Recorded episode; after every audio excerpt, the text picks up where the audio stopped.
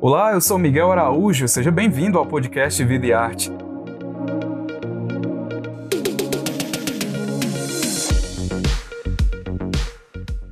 Nessa nova temporada, a gente vai conversar com diversos artistas brasileiros. Toda semana, um novo episódio vai estar disponível no seu agregador de podcast favorito. Para acompanhar o bate-papo na íntegra e mais detalhes sobre o projeto Vida e Arte Convida, assine o Povo Mais, a plataforma multi-streaming do Povo. Ah, e não vai se esquecer de acompanhar o Vida Arte nas redes sociais e nos cadernos especiais do jornal O Povo. Neste episódio, você vai conferir uma entrevista com Carlinhos Brown, um dos maiores artistas do Brasil. O cantor, compositor, multi-instrumentista e arranjador tem sua trajetória resgatada em biografia inédita. Ao Vida Arte, ele compartilha os sentimentos ao revisitar sua trajetória e também suas lutas contra a pobreza e o racismo. Olá, seja bem-vindo. Mais uma edição do Vida e Arte Convida, o quadro de entrevistas do Jornal o Povo com artistas de destaque na cultura nacional. E essa é uma edição especialíssima, porque vamos bater um papo com um dos principais e mais criativos artistas do Brasil, com fama também internacional. Carlinhos Brown. Ele é cantor, compositor, arranjador, multiinstrumentista, artista visual, tem presença histórica no The Voice Brasil, foi o primeiro músico brasileiro a fazer parte da Academia do Oscar e tem uma carreira marcada também por suas atuações sociais. Entre os tantos prêmios que ele já recebeu, destaque para dois Grammys latinos. O Brown também participou dos primeiros arranjos que deram origem ao Axé Music e ao Samba Reggae e tem mais de 800 canções registradas. Com a, com a trajetória tão importante, é claro que ele merecia uma biografia e esse é um dos assuntos que vamos conversar hoje. Em agosto é lançado o livro Meia Lua Inteira, a constelação mística de Carlinhos Brown, escrito por Julius Wiedemann. E a biografia resgata histórias e memórias de Carlinhos Brown e detalha a vida do artista. Com isso, eu queria agradecer a presença do Brown nesse episódio e dizer que é uma honra recebê-lo. Tudo bem, Brown? Ô, Miguel, uma honra, né? Poxa, povo é uma palavra ótima, é uma palavra de atenção, de comunicação, e eu agradeço por sua atenção a isso, atenção a, a essa história que é comum né, entre nós brasileiros e oriundos de várias etnias. Muito obrigado, estou à sua disposição. E lendo a nota do autor, Julius Wiedemann, o autor da biografia, ele disse que era inconcebível Carlinhos Brown ainda não ter uma biografia, principalmente pela quantidade de vidas que você já tinha vivido, né? Então, minha primeira pergunta é: como chega para você agora essa biografia? Quais são os sentimentos ao perceber que, enfim, há esse registro tão importante? Em, em primeiro, assim, né? Eu acho que uma biografia, é, no meu caso, ela nasce para inspirar, não para me dar status à, à minha história. E, e eu acho engraçado quando o Júlio fala de viver várias vidas, que eu acredito que a gente vive várias vidas, sim, em uma vida. E no meu caso, é, é, a, a, minha vida, que foi de dificuldades como várias vidas circunvizinhas, eu aceito a expiação. Eu aceito a expiação como um, um, um motor de, regenerativo da minha própria alma. Que, por sua vez, né, eu tenho uma alma muito inspirada. E aí as pessoas ficam, às vezes, perguntando: né? O, o, o que é inspiração, o que é técnica. Eu não tenho técnica, eu só tenho inspirações. Né? E as inspirações, elas não são motivadas é, é, puramente pelo homem né? de, que, é, que vê coisa nesse espaço. Eu, às vezes eu me adianto, às vezes vou ao passado, é, é, é, extremamente né, retórico. Mas o que eu quero dizer com tudo isso é que eu sou um, um grato pela vida. Eu agradeço por tudo que, né, que a, a minha convivência ofereceu neste período é, terrestre. E é por isso que eu, eu trabalho arduamente para poder dar a minha colaboração. Mas minha história, ou a história que, né, é, que é comum, volto a dizer que não, é, não tem nenhum status nisso, mas não tem nenhuma dor nisso.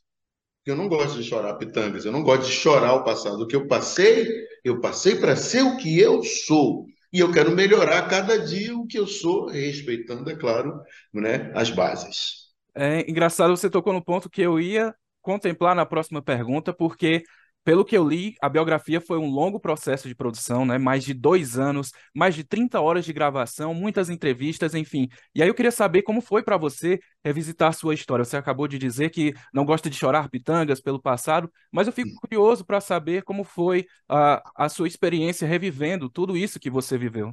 Sim, é, foi importante, um até para se autocriticar, né? E, ao mesmo tempo, de buscar que a minha história possa vir a ser inspiradora. O que eu acho que me convenceu a fazer um, um, uma, uma biografia foi o fato de ter uma confiança com uma pessoa que, por sua vez, não fez cronologicamente, ele fez por história, mas muito mais para inspirar. Inspirar é, novos comportamentos. Esse é um país de extrema importância que tem 500 anos, então que tem uma história muito recente. Né? E nós estamos aqui para corrigir essas histórias. E eu achei, achei de extrema importância, um, pelo fato do país estar, ser recente, né? então tem muitos acontecimentos que me antecedem e que me formatou a isso. E eu, eu precisava ter essa confiança. Essa confiança né, eu expus com, com, com Júlio, mas o meu desejo maior era de que isso viesse dentro de um papel que exerço na minha comunidade e na vida desde 17 anos, que é um papel de arte educador, né? Então eu tenho isso, é, não tem mais jeito, eu não tenho nem como fugir pelos resultados que até consegui em, em comunidade também, em coletivo, então eu não tenho mais como fugir de que meu mestre pintado do Bongo me formatou para ser um mestre em música, em especial na área de percussão. Isso foi que me levou a construir escolas, e as escolas, as necessidades que a gente imagina, que por sua vez não são de responsabilidade da escola, mas que a escola pode determinar como um assunto de solução para o externo, para as ruas. E essa foi minha experiência o tempo inteiro. Eu achava que era isso.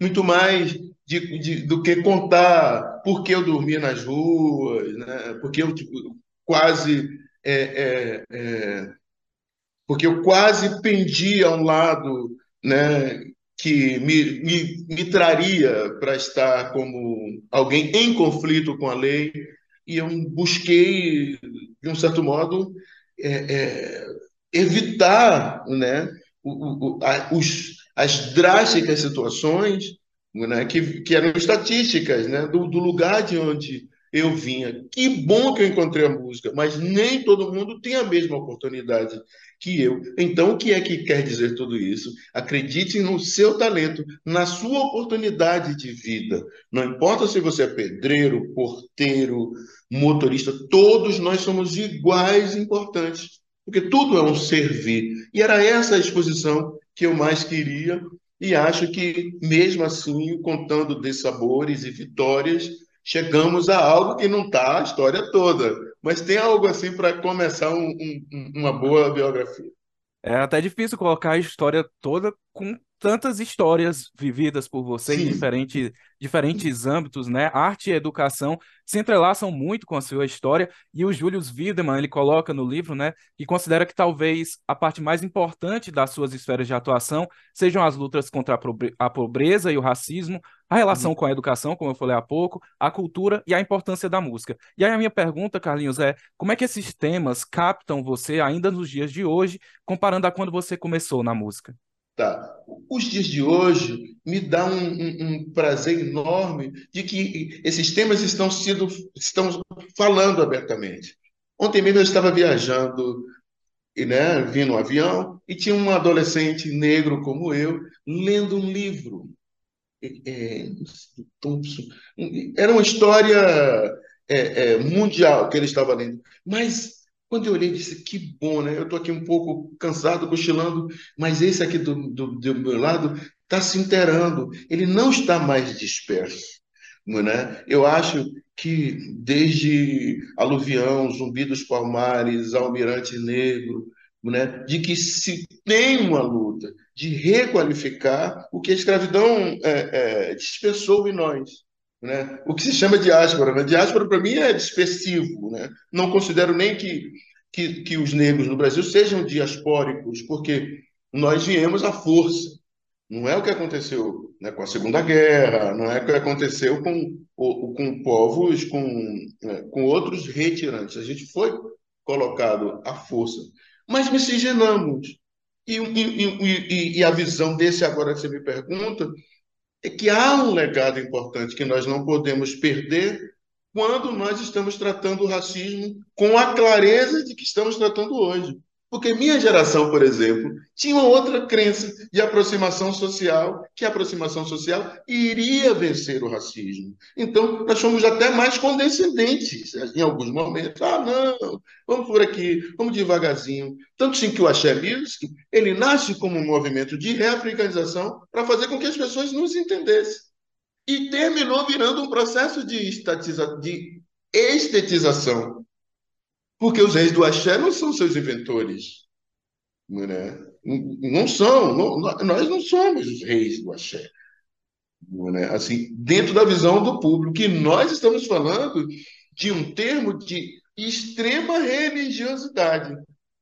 Né? Então, reafricanizar significaria é, é, carnavalizar os processos africanos também no Brasil né? Ou natalizar o, o, processo africano, na África não tem Natal. Mas nós aceitamos o Papai Noel.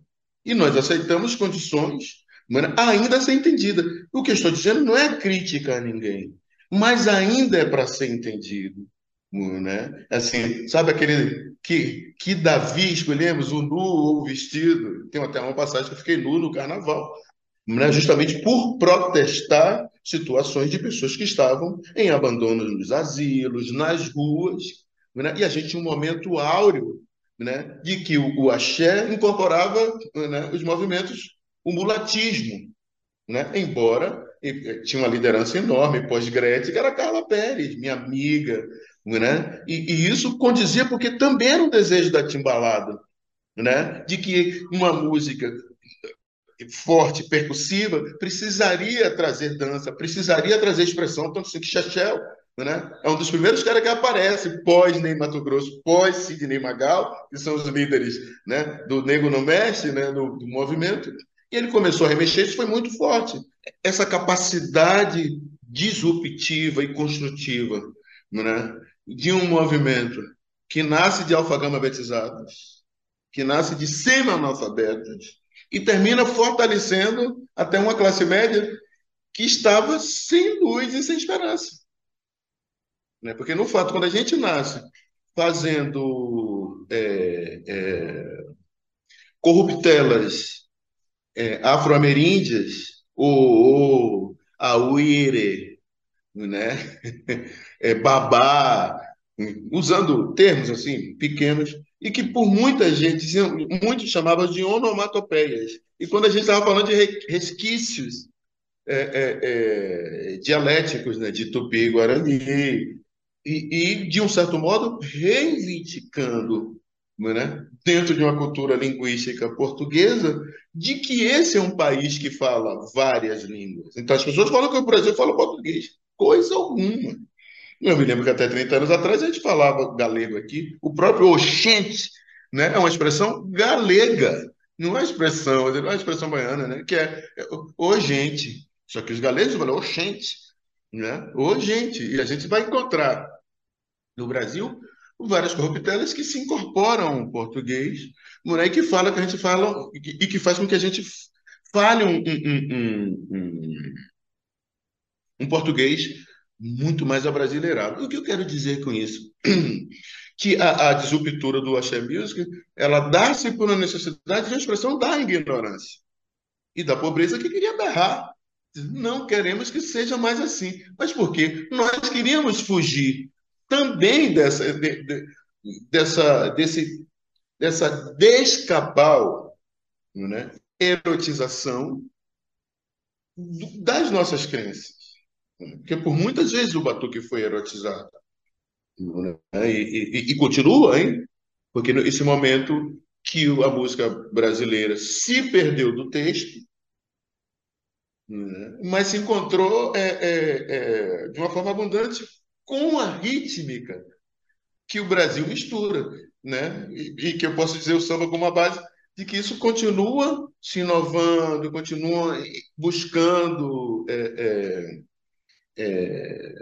em conceitos básicos, né? embora o Brasil fala funk, tecnobrega, tudo é brasileiro.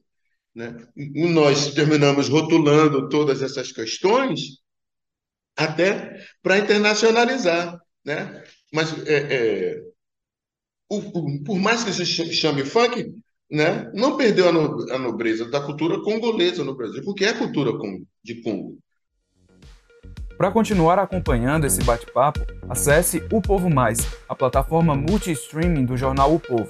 O link de acesso está na descrição desse episódio. Até a próxima!